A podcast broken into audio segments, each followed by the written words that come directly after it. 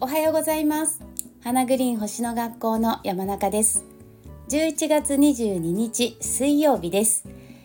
今日はですねやっぱり太陽がね今日から伊手座に入るっていうのがテーマかなと思います。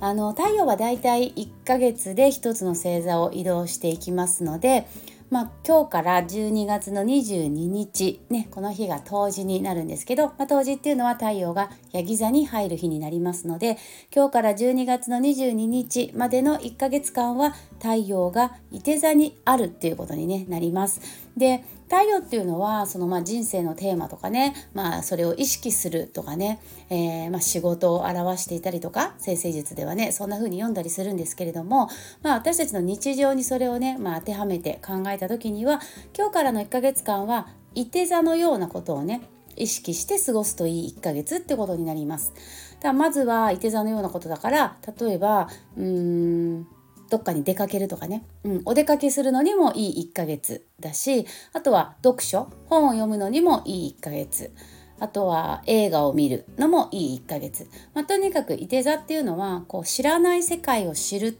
未知の世界に足を踏み入れてみるみたいなね。そういう、えー、星なんですよね。だから今日からの1ヶ月は是非皆さんねあのなんかこうあれやってみたいなとかそれこそ自由と冒険っていうねキーワードの星なのでまあ自由にね行きたいところに行ったり、え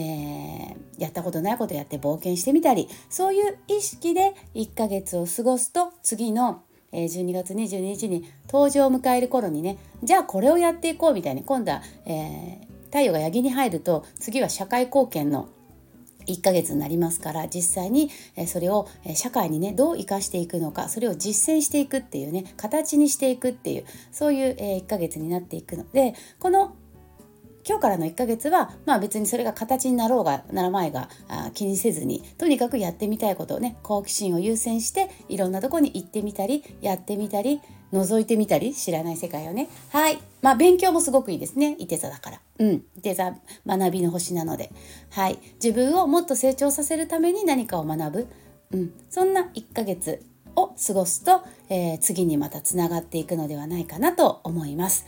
でもう一つ。えー、っとね。今日太陽がいて座に入るのって結構遅い時間なんですよね。夜のね11時過ぎ。そう23時ね。そう。だから今まださそり座の終わりの度数にいて本当に日付が変わるて、ね、ちょちょい前というか11時過ぎぐらい夜のねに太陽は、えー、伊手座に入ります。でその入った瞬間っていうのがねあの星の世界はいつでもこう始まりの法則というか始まった何かが始まった瞬間の星の配置っていうのはその後にも影響を及ぼすっていうふうに読むので、まあ、いて座0度にね入った瞬間の星の配置を見るとあのー、やっぱりね気になるというか目立つのは土星との90度かな。土星が今魚座0度にいるんですよね。この間ね逆光終わって今前向いて動いてますけどこの土星がねまだね魚座の0度にいるんですね。遅いよね土星ね。動きがね。でこれとやっぱり0度0度で伊手座の0度の太陽だからね。そう。やっぱり度数がぴったりっていうのはこれはもう影響力が強いですよ。で伊手座と魚座っていうのは、まあ、どちらも柔軟球と呼ばれる星でね、まあ、あの配置的には90度の、えーと、スクエアになるんですね。まあ、例えばイメージで言うと土星が時計の針の3時のところにあったとすれば伊手座の太陽が時計のね6時のところにある感じ。うん、だ3時と6時って90度の位置関係になりますよね。まあ、そんな感じの配置にあるんですね。で0度0度だからこれはやっぱり土星を意識して過ごす1ヶ月というふうにも言えるかなと思います。魚座の土星ね。そう。だからなんかこう自分が今まであのやってきたことをこう総合的に振り返ってみたりとかね。うん。魚座っていうのはそういう星ですよね。最後の12番目の星で。あとはまああの何、ー、て言うかな。人の意見に耳を傾けてみる。その誰土星っていうのはこう目上の人とかあのそういう意味もあるんですね。例えば自分の上司とか恩師とかねなんかそういうこう師っていうのかな？師匠っていうか。であのそことねやっぱ90度なんでなんかこういろんな人から言われたことに対してなんか納得がいかなかったりとか、ね、カチンとくるようなことがあったりとかねするかもしれないんですけどそういう人も世の中に多いかもしれないんですけどこの1ヶ月。でも、えー、この星が教えてるのはね伝えてるのはいやそういうねちょっとあの耳が痛いようなね人からのアドバイスだったりとかねなんかちょっとこう、うん、カチンとくるようなね。はい。あの人から言われたご意見とかね。そういうことも実は自分にとっては自分を成長させるためにねすごくあの意味があることだって 別にあの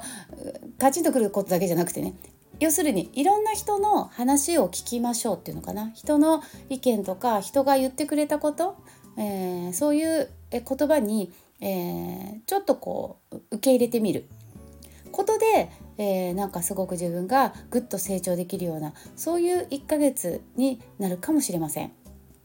はいということで私は、えー、この1ヶ月は、えー、お客様も含め、ね、家族も含めいろんな人が、えー、私に言ってくれた言葉を、えー、噛みしめながらね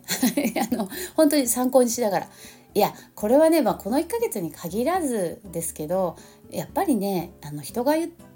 ってくれることっていうのは本当にありがたいなってね思いますよ。やっぱりその何て言うのかなもちろんいいこともねあの、まあ、褒めてくれることもありがたいすごく嬉しいことだし、ね、ご意見を言ってくれることもすごくありがたいことですまあ私の場合特に旦那ですけどね、はい、よくご意見言ってくれるのであのありがたいなって本当に思う。あのなて言うんだろうやっぱりさ一人の自分の中にね彗星1個しかないんでやっぱ自分の考えとか自分の頭の中っていうのはやっぱり狭いですよね。どんなに視野が広い人であってもねやっぱり自分の考えっていうのはあの限界があるというかこう限られた世界じゃないかなと思います。やっぱりそれこそ相手がたとえ子供であってもねあそういう考え方もあるんだとかね気づかされることっていっぱいあるじゃない？だからそのやっぱり人の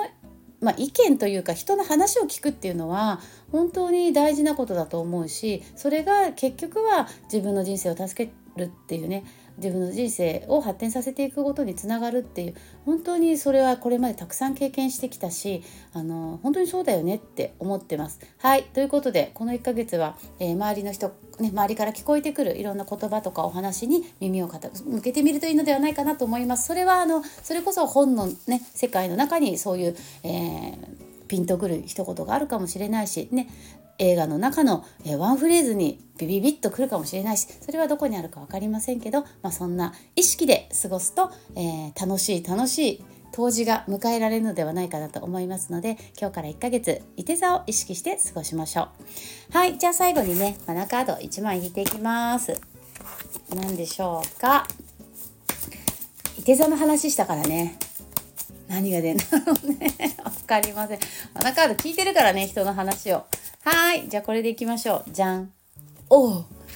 レフアです。レフア。レフアはね、えー、西の空が描かれていて夕日なんですね。えーと、このレフアのカードが出る時っていうのは、まあ、夕日なのでもうすぐ、えー、今日が終わるよ、ね、一日が終わるよもうすぐ新しい一日が始まりますよっていう時に出るカードですだからもうすぐ新しいステージが始まるので、まあ、準備を整えましょうとか、まあ、すでに準備は整ってるので安心して次のステージへ進みましょうとかねそんな意味があります。うん。でホロスコープで言うとなんだろう12ハウス的なうん、なんかねもうすぐスタートラインアセンダントに立つよみたいなそういうイメージのカードなので、まあ、そそれとね今日のそのお話を結びつけるとやっぱり、えー、1年サイクルの中では冬至っていうのが一番頂点になりますのでねハウスで言うなら今、えー、これから今日からの1ヶ月は旧ハウスですのでで冬至がねヤギ座に太陽が入る時が MC っていうイメージになるのでねやっぱり MC で開花させるため、えー、MC で冬至でね何か結果を出すための1ヶ月にしていくっていうのが、えー、このレフアが伝えていることなのかなと思います。当時で結果を出すために今の自分に足りないもの今の自分がまだ学ばなければいけないと思うことを、えー、意識して過ごす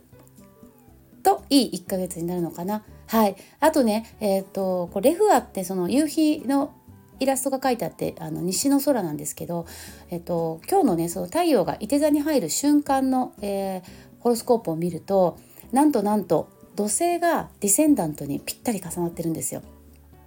ディセンダントっていうのは西ですよね。西の地平線です。西の地平線に土星がぴったり重なってるんですよ。今日の太陽伊手座入りの瞬間。で今日今引いたカードが西の地平線のカードなの。怖くね？やっぱさ土星意識しなさいってことだと思います。はいということで、えー、この1ヶ月間は自分が出会う全ての人が自分にとっての人生の先生だというね人生の師匠だという、えー、そういう意識で人と接すると何か実りある1ヶ月になるのではないかなと思います。はいということで今日もありがとうございました。明日ね祝日なんだよね。多分お休みして金曜日に次はなるかなと思いますけれども、えー、また金曜日聞いていただけたら嬉しいです。皆さんどうぞ今日もね素敵な一日お過ごしください。それではまた明後日の朝お会いしましょう。ありがとうございました。